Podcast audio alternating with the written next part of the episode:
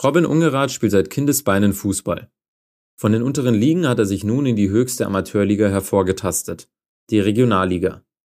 Im Profisport ist Robin Ungerath also noch nicht final angekommen, er ist aber auf dem besten und schnellsten Weg dorthin. Seit dieser Saison spielt er beim oberbayerischen SV Wackerburghausen, nebenher studiert er BWL.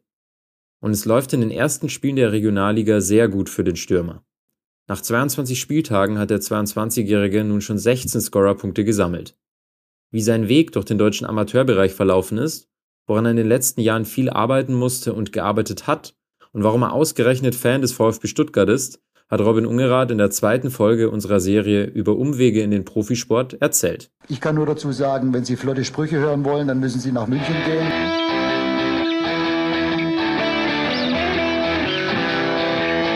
Die Sportgondel.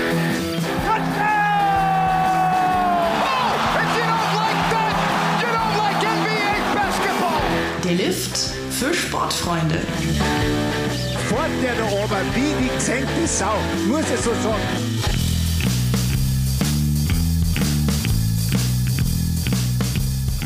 Hi Robin, freue mich, dass du dir die Zeit genommen hast. Hi Servus, freut mich auch. So, jetzt ist es die zweite Folge von unserer Reihe Umwege in den Profisport. Und du bist Fußballer. Du bist jetzt der erste Fußballer, der da ist. Deswegen möchte ich dich gleich am Anfang eigentlich fragen, wie bist du zum Fußball gekommen und was war vielleicht so der erste Verein, wo du auch gespielt hast? Ja, Fußball äh, prägt eigentlich schon seit ich klein bin mein Leben. Ich bin schon immer krasser Fußballfan, immer Fußball gespielt, äh, draußen bei uns auf dem Dorf äh, immer gekickt, wenn irgendwie Zeit war.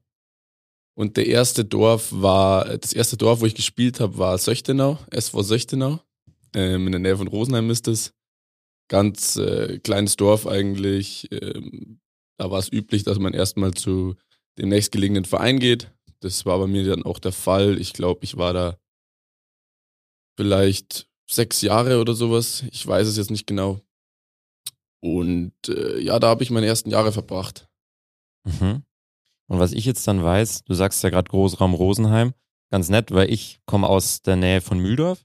Und das heißt, Mühldorf und Tübingen habe ich in der Jugend gespielt. Und dann hast du ja in Bad Endorf gespielt. Da genau. möchte ich jetzt gleich noch drauf zurückkommen. Wann bist du da hingegangen zu, zum TSV Bad Endorf? Weißt du das noch? Ich war ähm, erst bei 60 Rosenheim in der Jugend noch. Ich ah. bin von Söchtenau dann nach Rosenheim gewechselt. War natürlich dann ein ziemlich großer Aufwand, aber ähm, hat mir viel gebracht, hat äh, viel Spaß gemacht.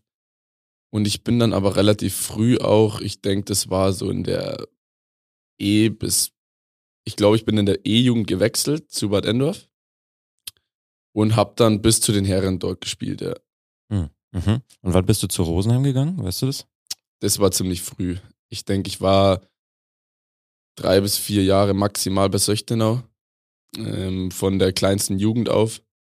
Ähm, genau weiß ich es aber leider nicht mehr. Nee. Mhm, also direkt von Söchtenau dann quasi zu Rosenheim genau. und dann zu Bad Endorf. Genau. Genau, weil Bad Endorf, das waren immer hitzige Duelle, wenn wir gegen euch mal da gespielt haben in der Jugend. Das war, ging es meistens um Aufstieg, weil ihr habt dann auch immer relativ weit oben gespielt. Das war, da kann ich mich auch noch dran erinnern, wenn wir da mal gewonnen haben, das war, das war schon immer, war schon immer sehr, sehr gut.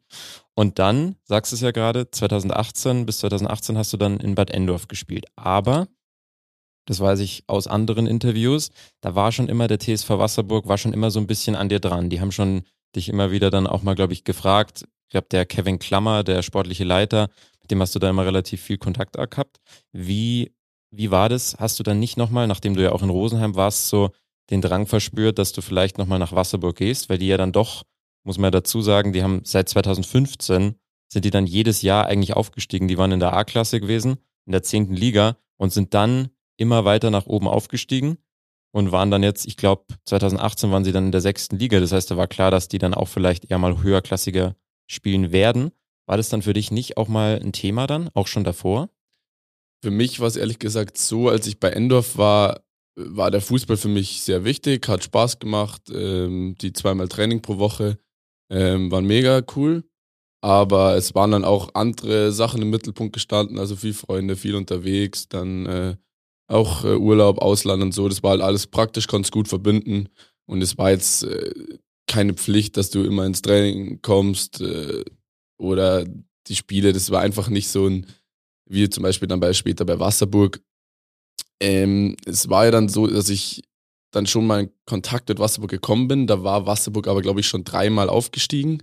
Also ich habe das am Anfang nicht so mitbekommen, die ganzen Aufstiege. Mhm. Und äh, habe mich da auch nicht viel mit befasst. Äh, erst als sie dann in die Bezirksliga aufgestiegen sind, da ist natürlich schon rumgegangen und jeder hat über Wasserburg geredet. Und da war dann, glaube ich, auch der erste Kontakt, wo ich dann mal bei den Herren auch mittrainiert habe, ein Training. Da war ich in der A-Jugend. Und das hat mir auch gut gefallen. Ähm, war natürlich eine ganz andere Intensität jetzt als zum Beispiel bei Endorf. Das war jetzt kein Vergleich. War dann aber für mich so, dass ich gesagt habe, bin ich mir jetzt nicht sicher, weiß ich jetzt nicht, ob ich das will. Ich wusste noch nicht, was ich nach dem Abi genau mache. Und äh, dann war für mich das Thema eigentlich relativ schnell gegessen. Aber ähm, ja, genau, wie du gesagt hast, der Kevin Klammer, der äh, hat sich da nicht mit zufrieden gegeben. Der war eigentlich äh, relativ hartnäckig, was das angeht und hat mir auch oft geschrieben und so, ich soll drüber nachdenken und äh, vielleicht ja dann nach der A-Jugend, wenn ich im Herrenbereich bin oder so. Und äh, ja, so kam es dann auch irgendwann zum Wechsel, genau. Mhm. Gott sei Dank. Und 2017, war, war 2017 dann das Jahr, wo du noch in der A-Jugend warst, wo das Probetraining dann noch war? Und zur Einordnung nochmal? Ähm, das müsste ja 2016, 2017 gewesen 2016, sein. 2017. Genau. Weil, das finde ich eben auch interessant, du sagst ja, hast jetzt gerade angesprochen, Ausland. Du warst ja dann, du hast, glaube ich, 2017, korrigier mich, dein Abi gemacht. Genau, richtig. Und bist dann, glaube ich, nach Australien noch gegangen für ein Work and Travel Genau. für eine Zeit lang. genau. Hat das dann vielleicht auch nochmal mit reingespielt, dass sich vielleicht auch deine Entscheidung auch verändert hat? Und wie hat dich auch so Australien geprägt? Genau, ja. Also bei mir war es so, ich äh, hatte erstmal meine, meine Abschiedsparty, bevor ich geflogen bin nach Australien. Mhm. Und hatte, ich meine, das war irgendwie ein Freitag oder so. Wir hatten aber Samstag noch ein Spiel mit Endorf. War dann, dann mein letztes Spiel für Endorf in der Saison. Mhm. Und in der Saison ist dann Endorf auch aufgestiegen. Also ich habe, glaube ich, bei den Herren da fünf, sechs Spiele oder so gemacht. Und in dem Spiel, äh, das ist mir auch noch äh, sehr in Erinnerung geblieben, weil wir da, ich glaube, wir waren, also ich wurde nicht eingewechselt, weil ich natürlich von der Nacht davor äh, sehr angeschlagen war. Äh, stand ich halt nicht in der Startaufstellung und ähm, wir waren dann 2-1, äh, glaube ich, hinten. Und er stand 1-1. Und ich äh, wollte dann unbedingt doch noch spielen. Und äh, der Trainer hat mich dann doch noch eingewechselt für 10 Minuten, 15 Minuten irgendwie so. Und äh, wir haben gleich das 1-2 gekriegt und haben dann aber im Endeffekt das Spiel noch 3-2 gedreht und äh, ich habe in der letzten Minute das Tor gemacht. Boah. Und das hat mich dann auch nochmal, äh, es, es war halt Wahnsinn, das war also mega. Und am nächsten Tag bin ich dann aber nach Australien geflogen. Uh, mhm. Ähm, hab dann auch das Thema Fußball erstmal komplett abgehakt. Ähm, für mich äh, waren dann erstmal andere Sachen wichtig, also ich habe da gar nicht drüber nachgedacht. Klar, ähm, äh, Bundesliga und so weiter verfolgt alles, aber jetzt selber an Fußball spielen hat man eigentlich nicht mehr gedacht, weil man natürlich auch viel zu tun hatte und äh, sich um andere Sachen gekümmert hat. Und ja, dann ging also bestimmt äh, fünf, sechs Monate ähm, sind dann vergangen, wo man wirklich äh, rumgereist ist, gearbeitet hat, äh, mit äh, Freunden rumgehangen ist. Und äh, klar, du hast natürlich warst du im Fitnessstudio oder so, bist mal laufen gegangen, warst surfen oder so. Also du warst schon körperlich jetzt, er hat man nicht brutal abgebaut, sag ich mal, aber äh, Fußball hat da keine Rolle gespielt, also persönlich. Und dann war es so, das war dann auch gegen Ende von der Reise, weil der Kevin Klammer gesagt hat, bevor ich nach Australien gegangen bin, ähm, ich soll es mir doch überlegen, ähm, nach Australien hätte ich auf jeden Fall nochmal die Chance, zu Wasserburg zu wechseln. Mhm. Ich dachte mir nur, ja, das, also wenn ich äh, ein Jahr weg bin und kann Fußball spielen, dann brauche ich nicht zwei, drei Klassen höher ankommen und denken, ich kann da mitspielen. Also für mich war das eigentlich äh, gar kein Thema mehr. Ja, und dann ähm, hat er mich nochmal angerufen in Australien, äh, hat auch nochmal ein Telefonat mit dem damaligen Trainer dem, und meinem jetzigen Trainer, mit dem Leo Haas, organisiert. Ähm, und mich doch darum gebeten, einfach ein paar Tage drüber nachzudenken. Und ich habe dann auch viel mit, mit Freunden gequatscht und äh, es war dann auch letztendlich ein, äh, mein bester Kumpel dafür ausschlaggebend, ähm, dass ich gesagt habe, ja komm, was habe ich denn zu verlieren? Probiere ich es halt, wenn ich nach einem Jahr oder nach einem halben Jahr ähm, nicht spiele. Mein Gott, kann ich immer noch nach Endorf gehen. Und dann ähm, habe ich das, den Entschluss gefasst, gut, ich mache das jetzt.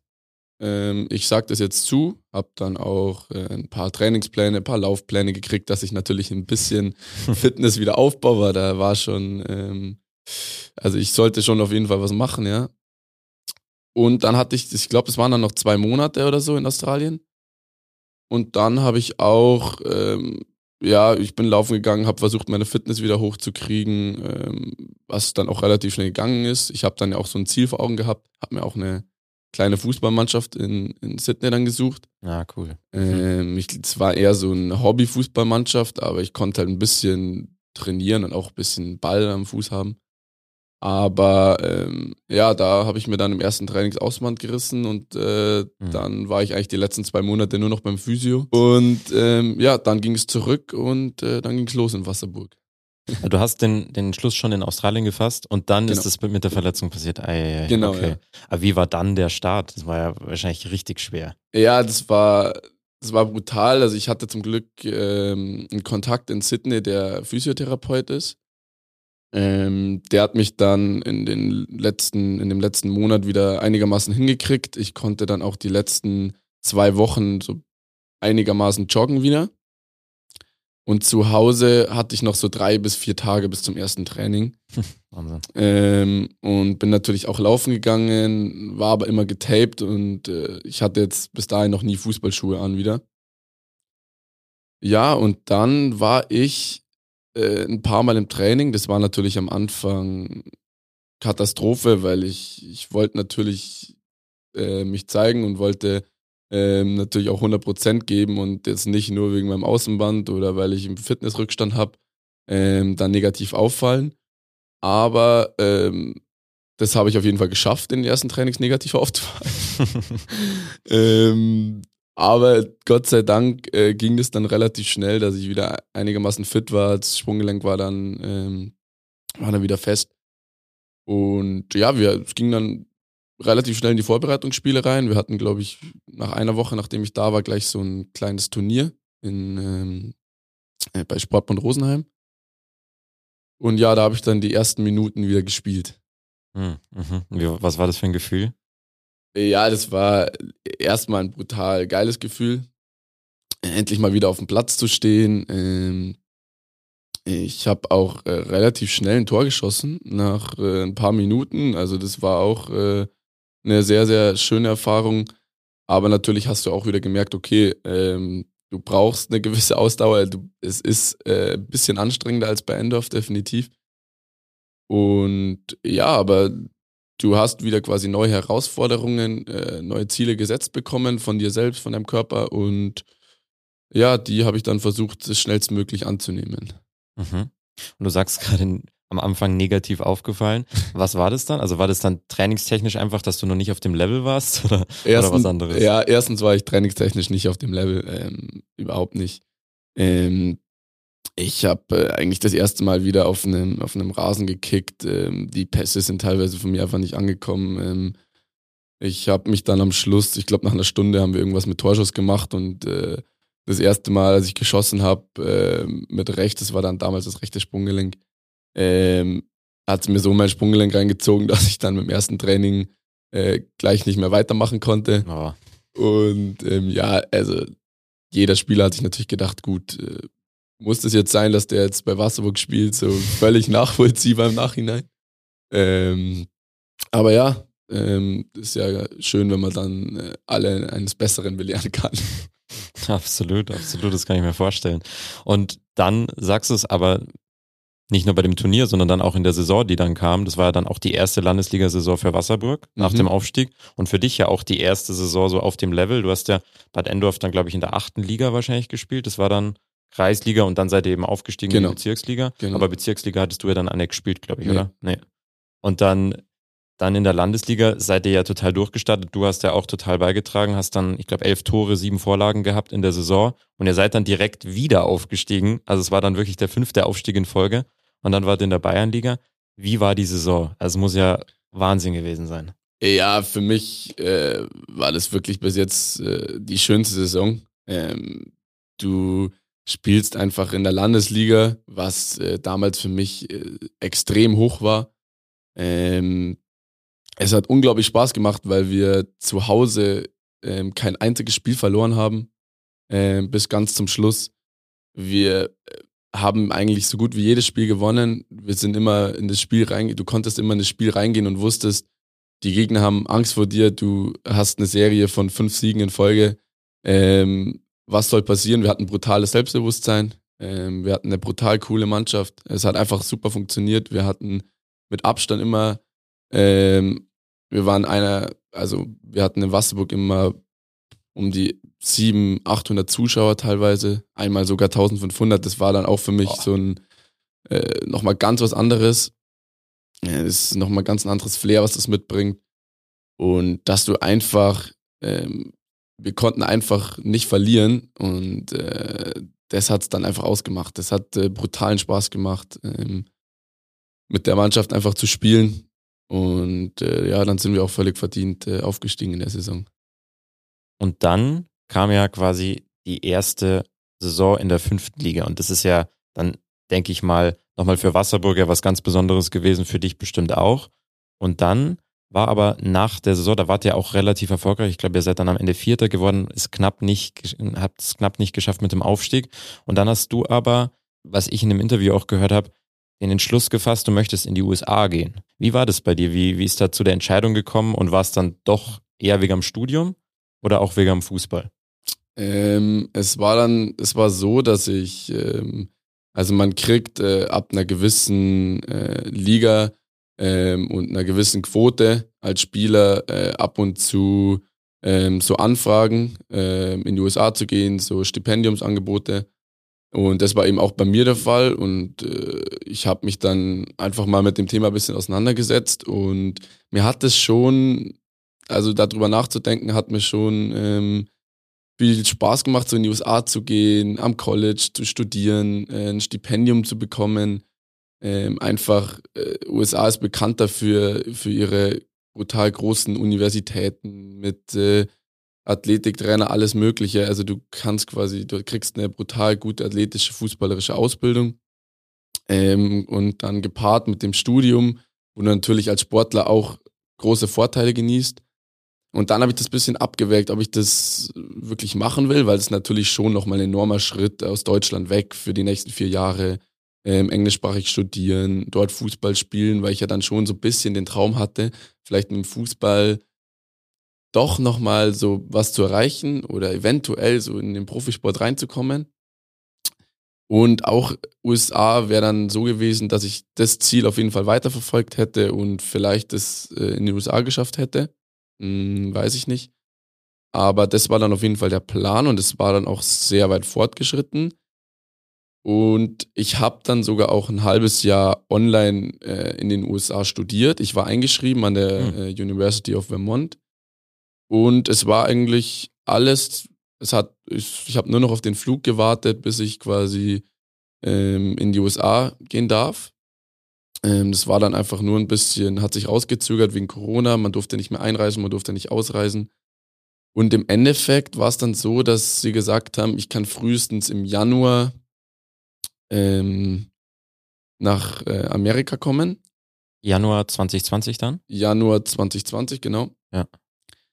Und dann war für mich die Entscheidung, okay, riskiere ich es, äh, im Januar dann in die USA zu gehen, eventuell aber einen Lockdown zu riskieren dort und ähm, dort nicht Fußball spielen zu können.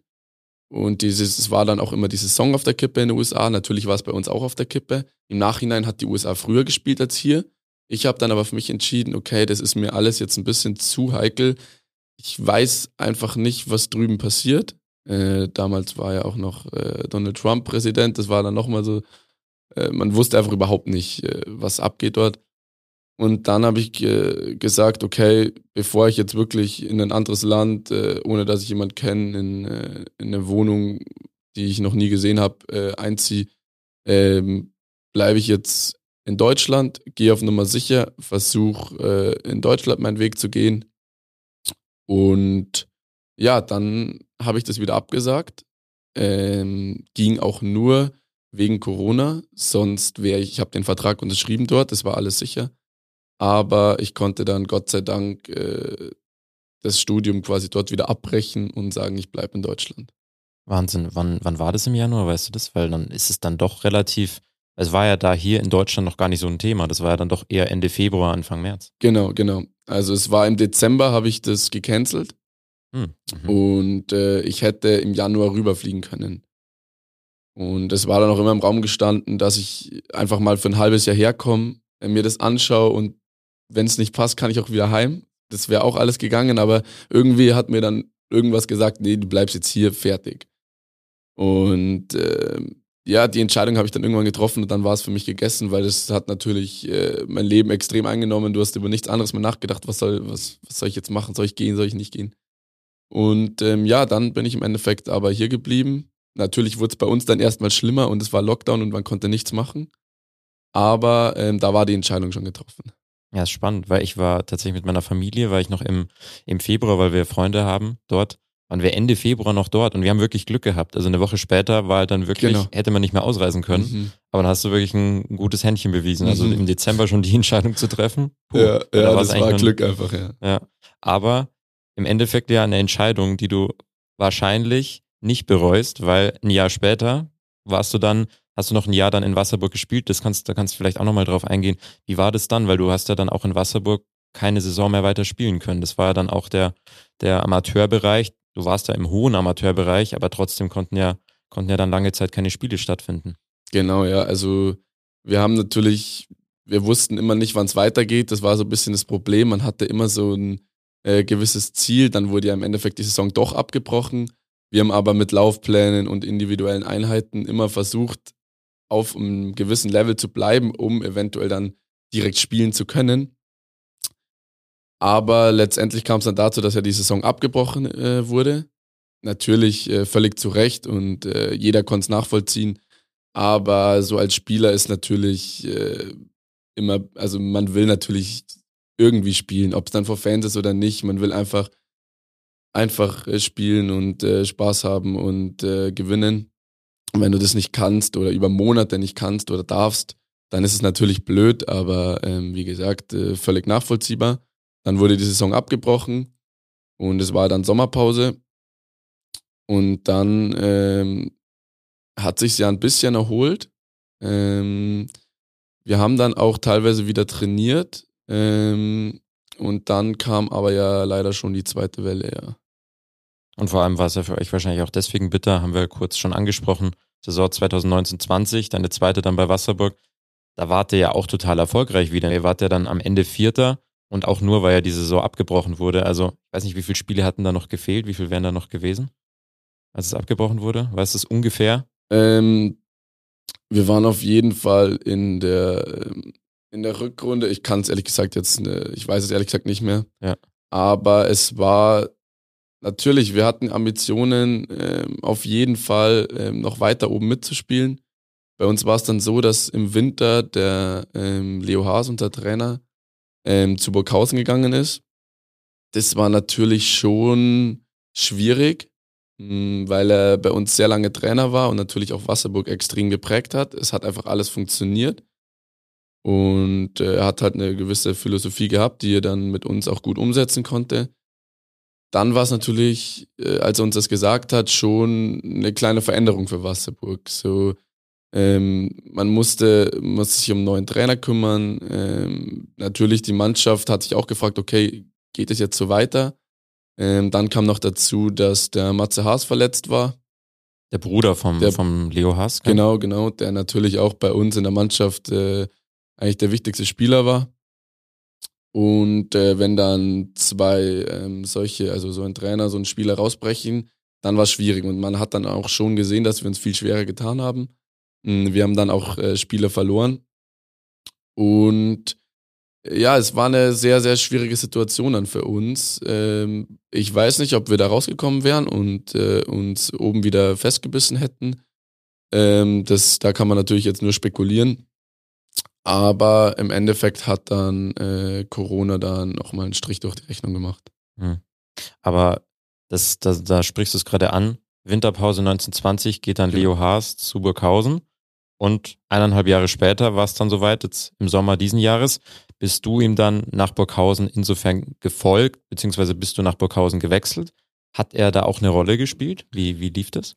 Ja, natürlich. Also ich bin schon immer ähm, sehr viel äh, in Kontakt äh, mit dem Leo gestanden. So. ich habe ihn auch, ich hatte natürlich auch so auf, den, auf dem Niveau jetzt der Landesbayernliga ähm, sehr, sehr wenig Erfahrung und ich habe ihn dann schon oft äh, gefragt, äh, was soll ich denn da machen oder, oder da. Er hat mir viel Tipps gegeben, er hat mir oft halt auch ähm, so geholfen. Ich habe dann halt Tore geschossen, dann kamen halt auch einige Vereine ähm, und er hat immer gesagt, ja, bleib ruhig, sei entspannt und äh, mach einfach dein Ding und lass dich davon jetzt nicht so irritieren. Und ich bin natürlich dann auch nach dem Wasserburg-Wechsel ähm, auch weiterhin in Kontakt gestanden mit, mit Leo. Und ja, ich war äh, ein Jahr zuvor schon mal in Kontakt mit Burghausen, als ich noch bei Wasserburg war. Ähm, da in der Landesliga-Saison ähm, wollte Burghausen äh, mich verpflichten. Damals äh, war ich mir aber noch nicht sicher und äh, es hat dann im Endeffekt auch nicht geklappt. Und äh, dann eineinhalb Jahre später ähm, hat es dann aber funktioniert. Natürlich hat auch der, ähm, dass der Leo dann dort Trainer war, eine Rolle gespielt, hat natürlich den Verein noch attraktiver gemacht, ähm, aber war dann eigentlich der äh, sinnvollste und ähm, ja, logischste Schritt, äh, den man dann in der Situation machen kann. Ja. Und Leo Haas ist ja auch jemand, das kann man da auch nochmal dazu sagen, der auch auf eine extreme Erfahrung auch zurückgreifen kann, als der war sogar Profifußballer wirklich, sogar in der zweiten Liga. Ich habe über 100 Spiele gemacht, da bei Augsburg und Fürth unter anderem gespielt. Der konnte dir da sicher gute Tipps geben und kann dir sicher noch gute Tipps geben. Wie war das dann aber für dich in dem Sinn, dass du, du hast ja dreieinhalb Jahre davor, hast du noch offiziell zumindest eigentlich Kreisliga, Bezirksliga gespielt gehabt und noch nicht mehr Erfahrung gehabt und dann bist du jetzt bei Wackerburghausen in der Regionalliga. Das sind ja vier Ligen Unterschied. Ja. Wie war da die Eingewöhnungszeit? War das vergleichbar mit Wasserburg oder war das nochmal eine ganz andere Hausnummer? Ähm, ja, es war ähm, definitiv nochmal eine andere Hausnummer, weil damals Wasserburg war ja ähm, Landesliga. Aber ich hatte auf jeden Fall ähm, großes Glück, dass ich schon vorher mittrainieren durfte. Also ich bin nicht erst zur Vorbereitung für die neue Saison gekommen, sondern ich war schon ein bisschen vorher da, wo da waren noch ein, ein paar ähm, Ligapokalspiele und ich durfte dort schon mittrainieren. Das hat mir natürlich so zwei, drei Wochen Puffer mehr gegeben. Das hat mir auch äh, auf jeden Fall gut getan. Und äh, was, glaube ich, mir noch zugute kam, ist, dass einfach davor ähm, viel Lockdown war. Ähm, jeder musste individuell trainieren und ich bin dann quasi mit den mit den Spielern von Burghausen gleichzeitig ins Training wieder eingestiegen. Und somit war, waren alle äh, ungefähr auf dem gleichen Stand, je nachdem, äh, wie, wie wer trainiert hat. Und die Eingewöhnungsphase war eigentlich gut, also es äh, hat von Anfang an eigentlich gut funktioniert. Ähm, äh, ich habe immer, also wenn ich vom Training heimfahre, äh, weiß ich immer, okay, das war nicht gut, das war gut. Ähm, Versuche dann halt das im nächsten Training besser zu machen. Und ja, auch da ging es dann ähm, relativ schnell, dass ich äh, gut mittrainieren konnte, ähm, gut dabei war, äh, integriert wurde in die Mannschaft. Und äh, ein Ligapokalspiel durfte ich dann sogar noch ähm, bestreiten.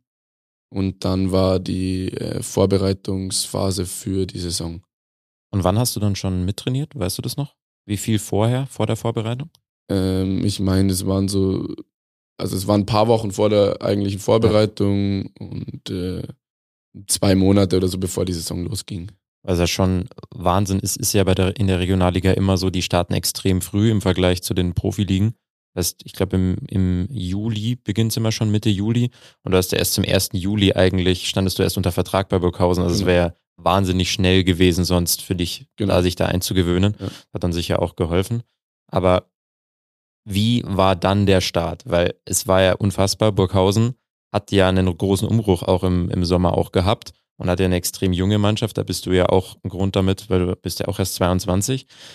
Dann habt ihr aber einen Start hingelegt, der war ja unglaublich und vor allem du hast den Wahnsinnsstart hingelegt. Du hast in den ersten acht Regionalligaspielen, das waren deine ersten, hast du gleich sechs Tore gemacht und ihr hattet ja auch gute Gegner. Ihr habt gegen Unterhaching zum Beispiel gespielt, die ja letztes Jahr noch in der dritten Liga gespielt haben.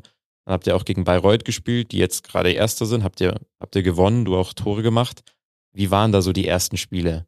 Weil ihr da ja auch von einem ganz anderen Publikum dann gespielt habt oder zumindest in ganz anderen Stadien. Genau, ja. Also äh, wir, haben, wir hatten das erste Spiel ähm, zu Hause, haben ähm, 0-1 verloren. Äh, sehr, sehr unglücklich. Das wollte ich jetzt nicht ansprechen. Genau, das war, das war ähm, das war auch nicht gut. Also wir haben, wir haben jetzt kein äh, gutes Spiel gemacht. Ähm, ich hatte eine sehr, sehr gute Möglichkeit, die ich ähm, verschossen habe und das habe ich mir schon sehr zu Herzen genommen. Also die nächsten zwei, drei Tage ähm, war schon nicht viel mit Spaß. Ähm, ich hatte natürlich brutal Bock in, das ist natürlich ein Unterschied wie Tag und Nacht jetzt in so einem Stadion zu spielen, wo äh, fast 10.000 Leute reinpassen und äh, vorher in Wasserburg. Ähm, aber dann war das nächste Spiel, wir hatten ja nur englische Wochen, das heißt, es war eigentlich nicht viel Zeit drüber nachzudenken. Dann kam ja schon Unterhaching und am zweiten Spieltag ähm, Unterhaching dachte jeder, okay, jetzt kommt ein ordentliches, ordentliches Brett. Es war auch ein ordentliches Brett. Ähm, dass wir dann aber im Endeffekt mit einem 2-1 rausgehen und äh, ich meine ersten zwei Regionalligatore dort schieße. Ähm, damit habe ich nicht gerechnet. Ähm, das war für mich persönlich das schönste Spiel in der, in der Saison bis jetzt. Es war, ich war vorher einige Male schon im Stadion bei Unterhaching in der dritten Liga. Äh, ich finde das Stadion brutal schön, brutal, brutal cool, wie nah die Fans da sind. Es waren zwar dann auch nur 1500 Fans zugelassen, die waren aber da. Ähm, von mir waren bestimmt 15 bis 20 Freunde da im Stadion. Klar. Ähm, von daher war das also eine Erfahrung, da zwei, zwei Tore zu schießen. Äh, also es war das schönste Gefühl, das es gibt. Ja, das war brutal. Kann ich mir vorstellen. Und dann hast du aber, ich habe es ja schon angesprochen, auch in den Spielen danach dann ja. echt auch immer von Anfang an gespielt und auch da deine Tore gemacht. War das schwierig, dann auch damit umzugehen? Wie, wie war da so die, die Situation für dich? Naja, also ich habe es natürlich auch nicht erwartet. Ähm, natürlich erhoffst du dir, dass es so läuft. Und wenn du äh, so einen Start hast, äh, kommst du natürlich auch ganz anders in der Saison, hast ein, gleich ein ganz anderes Selbstbewusstsein, musst aber natürlich auch äh, das Gleichgewicht ein bisschen halten, weil ähm, es wird nicht der Standard werden, dass du jedes Spiel zwei Tore schießt. Ähm, das kann kein Spieler durchhalten. Ähm, deswegen musst du schon wirklich versuchen, weiter an dir zu arbeiten. Ähm, wenn das so ist, das mitnehmen, aber auch äh, damit rechnen, dass du mal drei, vier Spiele nicht triffst und äh, danach aber wieder triffst. Also das ist halt dann, ähm, da musst du halt einfach dann das Gleichgewicht finden. Und natürlich, du machst dann vier Spiele in der Regionalliga und auf einmal ähm, kommt da ein Interview, da ein Interview oder ähm, dann meldet sich der Verein, äh, wo du dir denkst, ey, ich habe vier Spiele gemacht, äh, ich kann auch die ganze restliche Saison nicht mehr treffen. Ähm, das ist schon ein gewisser Druck, mit dem man dann umgehen muss, aber natürlich auch ein schöner Druck. Also ähm, für mich persönlich geht's ja nicht besser. Ähm, mich hat das auch immer eher gepusht, wenn natürlich ähm, was in den Medien steht oder ähm, äh, Interesse von anderen Vereinen besteht. Das ist natürlich was, was dich eigentlich als Spieler pusht. Und ähm, ich hatte jetzt auch meine Phasen, wo ich ein paar Spieler nicht getroffen habe. Ähm, wichtig ist halt einfach dann, dass du trotzdem ein gutes Spiel machst, dass du äh, mannschaftsdienlich äh, spielst und arbeitest, äh, dass das auch die Zuschauer und die Trainer sehen, dass du äh, einfach alles gibst und wenn du dann mit dem Sieg äh, vom Platz gehst, ist es genauso in Ordnung. Insgesamt, du hast es schon angesprochen, hinten raus habt ihr jetzt keine so gute Phase gehabt. Ihr habt ihr jetzt gerade Winterpause bis Ende Februar, wenn ich mich nicht täusche. Aber insgesamt spielt ihr eine sehr, sehr gute Saison. Ich denke mal auch über euren Ansprüchen seid ihr Sechster. Wie fällt denn jetzt für dich nach deiner ersten Phase jetzt in der Regionalliga, nach deinen ersten 22 Spielen jetzt aus? Und wie, wie ist es auch mannschaftsmäßig? Das ist auch angesprochen. Leo Haas ist jetzt auch seit eineinhalb Jahren da, hat da auch so seine Philosophie integriert, wie man jetzt ja auch dann teilweise schon, schon sehr, sehr gut sehen kann. Und es, ja, zeigt sich ja auch, dass es auch durchaus erfolgreich ist. Wie, wie ist da so dein Fazit bis jetzt? Ich glaube, man kann auf jeden Fall sagen, dass wir eine sehr, sehr gute Hinrunde gespielt haben dass wir auch einen sehr, sehr ansehlichen und schönen Fußball spielen. Ich glaube, es sind äh, wirklich äh, viel mehr Fans auch ins Stadion gekommen und äh, viel mehr wieder zum SV Wackerburghausen, ähm, konnten sich mit dem Verein wieder besser identifizieren, weil wir einfach ähm, Spiele dabei hatten, auch zum Beispiel das Spiel gegen 60 München zu Hause, ähm, wo wir 2-2 spielen und dann unglücklich ausscheiden. Das sind einfach so, so Spiele, wo, wo dann jeder sieht, okay, ähm, wenn die an ihrem, an ihrem Maximum spielen, dann können die hier jeden Gegner schlagen, ähm, spielen einen schönen Offensivfußball. Das ist natürlich was, das äh, bringt einen Verein dann schon nach vorne und ähm, man kann auf jeden Fall sagen, dass wir eine ähm, super Runde spielen bis jetzt. Natürlich haben wir jetzt eine Phase erwischt am Schluss, wo es nicht läuft, wo es gar nicht läuft. Wir haben teilweise Spiele sehr, sehr unglücklich verloren. Ähm, und ähm, wir hatten auch ein paar Spiele, wo wir vielleicht glücklich gewonnen haben. Ähm, Im Endeffekt äh, wird sich das dann auch, das ist über die Saison ausgleichen. Aber ähm, ja, so ein 2-2 zum Beispiel gegen Schweinfurt in der letzten Minute, das muss dann einfach vielleicht nicht sein. Das äh, müssen wir dann einfach äh, bis zum Schluss raus besser verteidigen. Nichtsdestotrotz ähm, ist, glaube ich, jeder zufrieden mit der Saison. Ähm, wir wissen jetzt, dass wir unseren Anspruch schon ähm, sehr hoch setzen können und ähm, wir gehen auch in jedes Spiel, äh, um das zu gewinnen. Und äh, genauso werden wir dann auch nach der Winterpause wieder reingehen und natürlich versuchen, ähm, da eine, wieder eine Serie zu starten. Weil du jetzt gerade auch nochmal angesprochen hast, das Spiel gegen 60 im Pokal. Vorhin hast du ja gesagt, bis zu dem Zeitpunkt das zweite Spiel da in, in Unterhaching, das war so das Highlight da in der Regionalligasaison, auch in der Saison bis jetzt. Aber war 60 dann nochmal noch mal eine Stufe drüber? Ähm, ich glaube, man kann es relativ gleichstellen, weil natürlich Haching de, mein erstes Regionalligator war, aber 60 war definitiv auch ein Moment, äh, den man nicht so schnell vergisst. Ähm, das 2-2 zu schießen, ähm, 5000 Fans im Stadion, äh, eine Atmosphäre, äh, dass man teilweise seinen äh, Trainer nicht mehr hört, ähm, das ist natürlich äh, brutal. Also ähm, das war ein so geiles Spiel. Es hat brutal Spaß gemacht. Ähm, es war brutal anstrengend. Ähm, aber wenn du dann da stehst beim Elfmeterschießen und weißt, wir, wir können jetzt hier gegen 60 München gewinnen und weiterkommen, dann ist es schon ein sehr, sehr geiles Gefühl, ja. Vor allem dann auch mal gegen eine, mit einer Drittligamannschaft sich messen können. Genau. Das ist ja auch als, als Regionalligamannschaft und auch für dich. Du hattest ja wahrscheinlich, war wahrscheinlich die beste Mannschaft, gegen die du im Herrenbereich gespielt hast. Muss ja, muss ja fast so gewesen sein. So ne? ist es, ja. ja. Jetzt hast du 22 Spiele von 23 in der Regionalliga gemacht, hast 14 Tore gemacht, zwei Vorlagen gegeben, also bist für das, dass deine erste Regionalliga-Saison ist, schon echt gut unterwegs. Aber was sind vielleicht so die, die Punkte, wo du sagst, wo du dich spielerisch noch verbessern kannst und vielleicht auch verbessern möchtest und musst?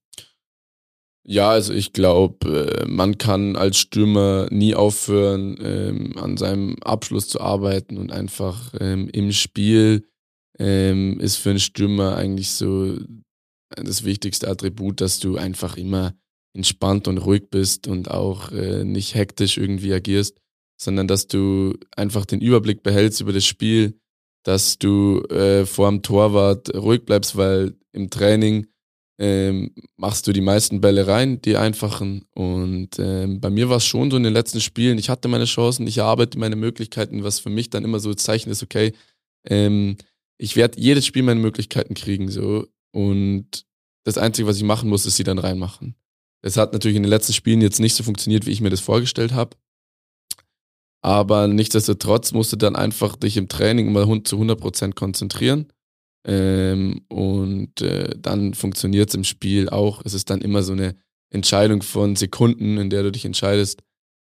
Aber ja, du musst einfach auch vom Kopf her ähm, frei sein und ähm, darfst dir nicht so viele Gedanken machen. Ich glaube, das ist ganz, ganz wichtig und da kann ich auch noch viel dazu lernen.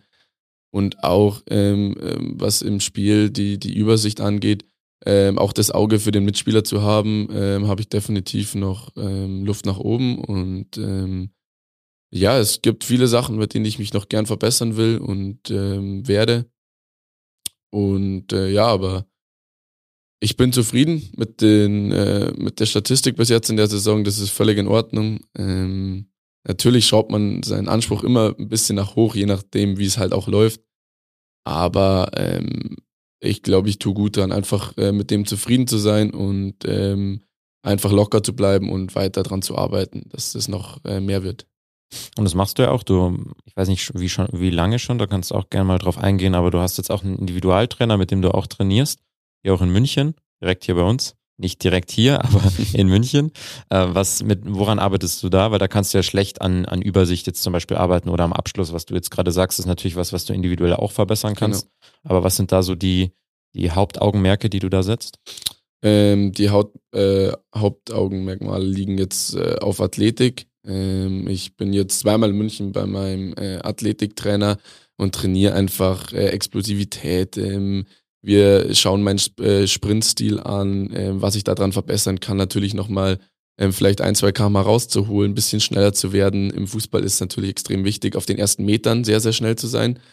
Und es kommt nicht darauf an, eine sehr, sehr hohe Endgeschwindigkeit zu haben, sondern muss sehr explosiv sein. Aber ähm, trotzdem müssen auch deine ähm, Gelenke und ähm, Muskeln sehr stabil sein. Ähm, wir arbeiten ein bisschen auch so an Verletzungsprävention. Ähm, Fußballer haben ja immer, beziehungsweise ich auch äh, bisschen Sprunggelenksprobleme immer. Ähm, dass das einfach ein bisschen ähm, verstärkt wird durch Übungen, ähm, viel Beintraining, um einfach äh, noch stabiler, ähm, noch schneller und athletischer zu werden. Und ja, im Winter einfach ein bisschen mehr ähm, Körper aufzubauen, um auch im Spiel dann gegen die Verteidiger, die natürlich, äh, je höher die Liga wird, auch immer stabiler, muskulöser und äh, breiter werden. Was natürlich dann auch sehr, sehr wichtig ist. Und da kann man natürlich im Winter, wenn du kein spezifisches Fußballtraining hast, sehr, sehr gut dran arbeiten. Und ähm, genau das mache ich jetzt auch jeden Tag. Und ab ähm, dem Wochenende bekommen wir dann auch ähm, wieder Laufpläne, ähm, kommen langsam wieder rein ins Laufen an eine Grundausdauer. Und dann kann es im Januar wieder losgehen mit Fußball. Du hast jetzt, hast jetzt gerade auch schon beschrieben, was du eher für ein Spielertyp bist. Du bist dann schon jemand, der, glaube ich, auch über seine Schnelligkeit kommt, kommt und dann auch die Räume nutzen kann, ja. wenn die sich auch anbieten. Gibt es dann auch Spieler, die höher spielen, die, mit denen du dich so ein bisschen vergleichst oder die so ein bisschen auch Vorbilder vielleicht früher waren oder jetzt sind? Ähm, mit denen ich mich jetzt vergleiche, ähm, nicht direkt. Ähm, aber ähm, für mich war, ich bin Stuttgart-Fan und für mich war natürlich früher, ähm, als äh, Mario Gomez noch bei Stuttgart war, ähm, war ich großer Mario Gomez-Fan. Ist natürlich ein ganz anderer Spielertyp als ich jetzt. Äh, das kann man kann überhaupt so nicht vergleichen. ähm, aber ja, das beeindruckt mich einfach. Oder momentan äh, die letzten Jahre, was äh, Lewandowski macht, das ist, äh, das ist einfach nicht von der Welt. Das ist brutal. Ähm, das macht Spaß, dazu zu schauen. Ähm, ich äh, schaue auch gefühlt die ganze Woche ähm, jedes Fußballspiel, was irgendwie äh, im Fernsehen kommt. Ähm, und ja, da kannst du dir auch viel abschauen. Also ähm, das beeindruckt einen schon, ähm, was da so ein Lewandowski bei Bayern vorne macht. Und ähm, man versucht es schon ein bisschen dann auch äh, umzusetzen, weil genau das, ähm, was er zum Beispiel hat, dass er ähm, den Ball ähm, perfekt abschirmt und ähm, einfach mal den Ball annimmt und äh, nicht mit, mit jeder Drehung gleich äh, nach vorne will. Ähm, das sind so Sachen, die äh, ich gerne auch noch äh, zu meinen Stärken dazuzählen würde. Und ja, da kannst du dir schon sehr, sehr viel abschauen, ja. Jetzt hast du es gerade selbst angesprochen, da wollte ich dich auch noch drauf ansprechen. VfB Stuttgart ist dein Lieblingsverein. Ja, du, klingt du, komisch. Aber du kommst doch aus dem Großraum Rosenheim. Ich komme aus dem Großraum Rosenheim, ja. Wie es, kommt es? Das muss, das musst du erklären. ja, es, ähm, es war so, ähm, äh, also als ich ganz, ganz, ganz klein war, ist ja eigentlich in Bayern, glaube ich, Standard. Jeder Junge, ah ja, Bayern München ähm, ist erstmal das Erste. Ähm, ich glaube, ich hatte auch eine Bayern München Bettdecke ähm, ganz am Anfang. Und dann war es, als ich in die Grundschule gekommen bin, ähm, war es so, dass ich, jeder war Bayern-Fan bei uns in der Klasse und ich wollte irgendwie dann nicht auch Bayern-Fan sein, äh, ich das irgendwie blöd fand, ich weiß auch nicht wieso. ähm, jedenfalls war es dann so, ähm, dass meine Eltern aus dem Raum Stuttgart äh, stammen und ich mir dann quasi eigentlich so den Verein äh, als Kind so ausgesucht habe. ähm, ich kannte den Verein damals nicht und habe mich nicht groß damit beschäftigt, aber ich habe mir dann den Kopf gesetzt, ab, ich weiß nicht, ab zweite Klasse oder so, ich bin jetzt Stuttgart-Fan und habe das dann auch jedem so mitgeteilt. Ähm, kam unterschiedlich gut an, aber seitdem bin ich äh, großer Stuttgart-Fan, war schon sehr auf dem Stadion und ähm, ja, ähm, ich bin großer, großer Fan, ja. Also deine Eltern sind quasi, sind die dann Stuttgart-Fans oder sind die nur aus dem, aus dem Raum? Mm, mit Fußball ähm, hatten meine Eltern eigentlich nie viel am Hut. Okay. Ähm, also sie waren keine Stuttgart-Fans. Ähm, ähm, meine Mutter ähm, und Fußball war eigentlich noch nie so waren noch nie so große Freunde. Äh, auch so wegen Verletzungsgefahr und so war früher mal ein bisschen, bisschen kritisch. Hm. Ähm, mein Papa ist ähm, auch Stuttgart-Fan, ja. Ähm, vielleicht nicht so akribisch wie ich, aber ähm, ich glaube, man kann ihn auf jeden Fall als Stuttgart-Fan bezeichnen. War auch schon oft mit mir im Stadion und äh, verfolgt auch äh, primär erstmal die Stuttgart-Spiele. Hm. Das hast du schon angesprochen, Mario Gomez, Lewandowski sind so zwei Spieler, die du auch gerne verfolgst, wo man sich auch viel abschauen kann. Hast du auch noch jemanden oder muss gar nicht, muss, muss nicht unbedingt eine Person sein, die jetzt irgendwie mit dem Fußball oder mit Sport zu tun hat, die dich auch inspiriert hat, die dich vielleicht auch irgendwie geprägt hat, auch außerhalb vielleicht des Sports eben? Ähm, also wenn mich irgendwer geprägt hat, waren es meistens schon Fußballspieler. Ähm, da ich eigentlich, also mein Leben sich schon immer so um Fußball dreht und ähm, mir würde jetzt da gerade nicht groß irgendwas einfallen, der mich groß geprägt hat, das nicht. Ähm, ich hatte immer wieder halt so ähm, Idole ähm, aus dem Fußballbereich. Natürlich ach, Cristiano Ronaldo ein sehr großes Idol. Ich glaube, ähm, da wird mir keiner widersprechen. Äh, und ähm, ja, aber so in meiner, in meiner Kindheit, so Grundschule, ähm, fünfte, sechste Klasse, war dann schon immer so Mario Gomez so, so das große Idol, ja. nee, ich, ich spreche es nur an, weil bei mir ist es tatsächlich Kobe Bryant, ist der sicher auch ein Begriff, Ja. der also klar auf dem Feld extrem abgeliefert hat und totale Erfolge gefeiert hat, aber auch außerhalb des Felds einfach für eine wahnsinnige Arbeitseinstellung und Mentalität stand. Jetzt, jetzt haben wir darüber noch gesprochen, das finde ich schön. Hast du gerade einen Lieblingsspieler auch beim VfB? Ähm, ja, mein Lieblingsspieler ist eigentlich äh, Silas. Ähm, ich kann jetzt den äh, Nachnamen nicht genau aussprechen. der, der hat sich ja geändert. Da war irgendwas mit, ähm, äh, er ist ja, glaube ich, auch jetzt ein Jahr ähm, älter und äh, damals irgendwelche Beraterprobleme und äh, er hat sich dann, an, musste sich anders nennen oder so. Da gab es einen großen Skandal, wurde auch gesperrt. Aber trotzdem, äh, der Spielertyp finde ich brutal, brutal cool. Ähm, finde ich persönlich den besten Spieler bei Stuttgart zusammen mit Sosa. Ähm, jetzt ist er auch zurück nach seiner Kreuzbandverletzung und ähm, ja, ich äh, verfolge den jetzt. Ähm, bin gespannt, äh, wie viele Spielminuten er jetzt bekommen wird am Wochenende. Und ja, das ist äh, mein persönlicher äh, bester Spieler von Stuttgart, ja. Jetzt kommen wir wieder ein bisschen zurück zu dir, nochmal zu, auch zu deiner sportlichen Karriere und auch zu deinem, zu deinem sportlichen Werdegang jetzt in der Saison. Drei Monate sind es jetzt noch, dann geht, ja, zweieinhalb Monate, dann geht die Rückrunde auch wieder los. Hast du da persönliche Ziele? Hast du irgendwie, möchtest noch in der Rückrunde 10 Tore schießen, 15 Tore schießen? Hast du da irgendwelche Ziele für dich und auch als Mannschaft? Habt ihr da schon irgendwas festgelegt, schon drüber gesprochen? Ähm, ja, also ich glaube, ähm, jeder aus unserer Mannschaft hat das persönliche Ziel, ähm, das erste Spiel zu gewinnen. Ähm, völlig egal, aber wir werden das erste Spiel gewinnen und ähm, versuchen dann natürlich ähm, zu zeigen, dass die letzten fünf, sechs, sieben, acht Spiele äh, einfach äh, nicht unser Anspruch sind, dass wir ähm, wieder eine neue Serie starten können. Und das wird, glaube ich, erstmal das Wichtigste, auch den Fans zu zeigen, okay, ähm, wir haben jetzt über den Winter Gas gegeben, ähm, wir wollen wieder anknüpfen an das, was wir am Start der Saison gemacht haben und äh, da einfach äh, wieder zu gewinnen und uns auch wieder ein bisschen nach oben zu arbeiten, weil wir natürlich jetzt schon einige Plätze abgerutscht sind. Aber grundsätzlich ähm, geht es erstmal darum, gute Spiele zu machen, ähm, dass auch jeder sieht, äh, dass wir wollen, dass wir kämpfen, dass wir 100% geben. Und was am Ende dann rauskommt, ähm, das schauen wir dann. Und persönlich ähm, habe ich jetzt schon das Ziel, die 20-Tore-Marke zu knacken, ja. Ähm, ich glaube, das äh, Ziel ist äh, auch realistisch. Aber ähm, das wäre für mich schon Wahnsinn. Also ich will jetzt meinen Teil dazu beitragen, dass wir so viele Spiele wie möglich äh, gewinnen und gut gestalten.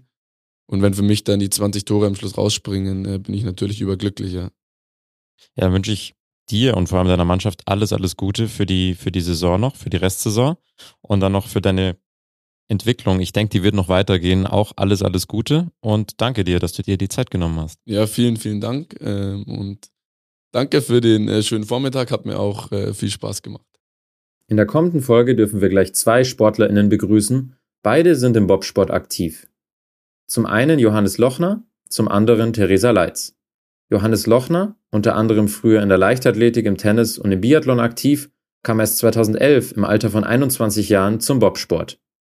Theresa Leitz war bis 2017 noch in der Leichtathletik, vor allem als Sprinterin zu Hause und ist amtierende deutsche Juniorenmeisterin im Zweierbob. Die Sportgondel. Hinblick, egal, immer ein Hinblick auf was? Was soll das? Was wollen wir hinblicken? Auch ein Hinblick auf dieses Interview. Sportgondel ist eine M945 Produktion. Ein Angebot der Media School Bayern.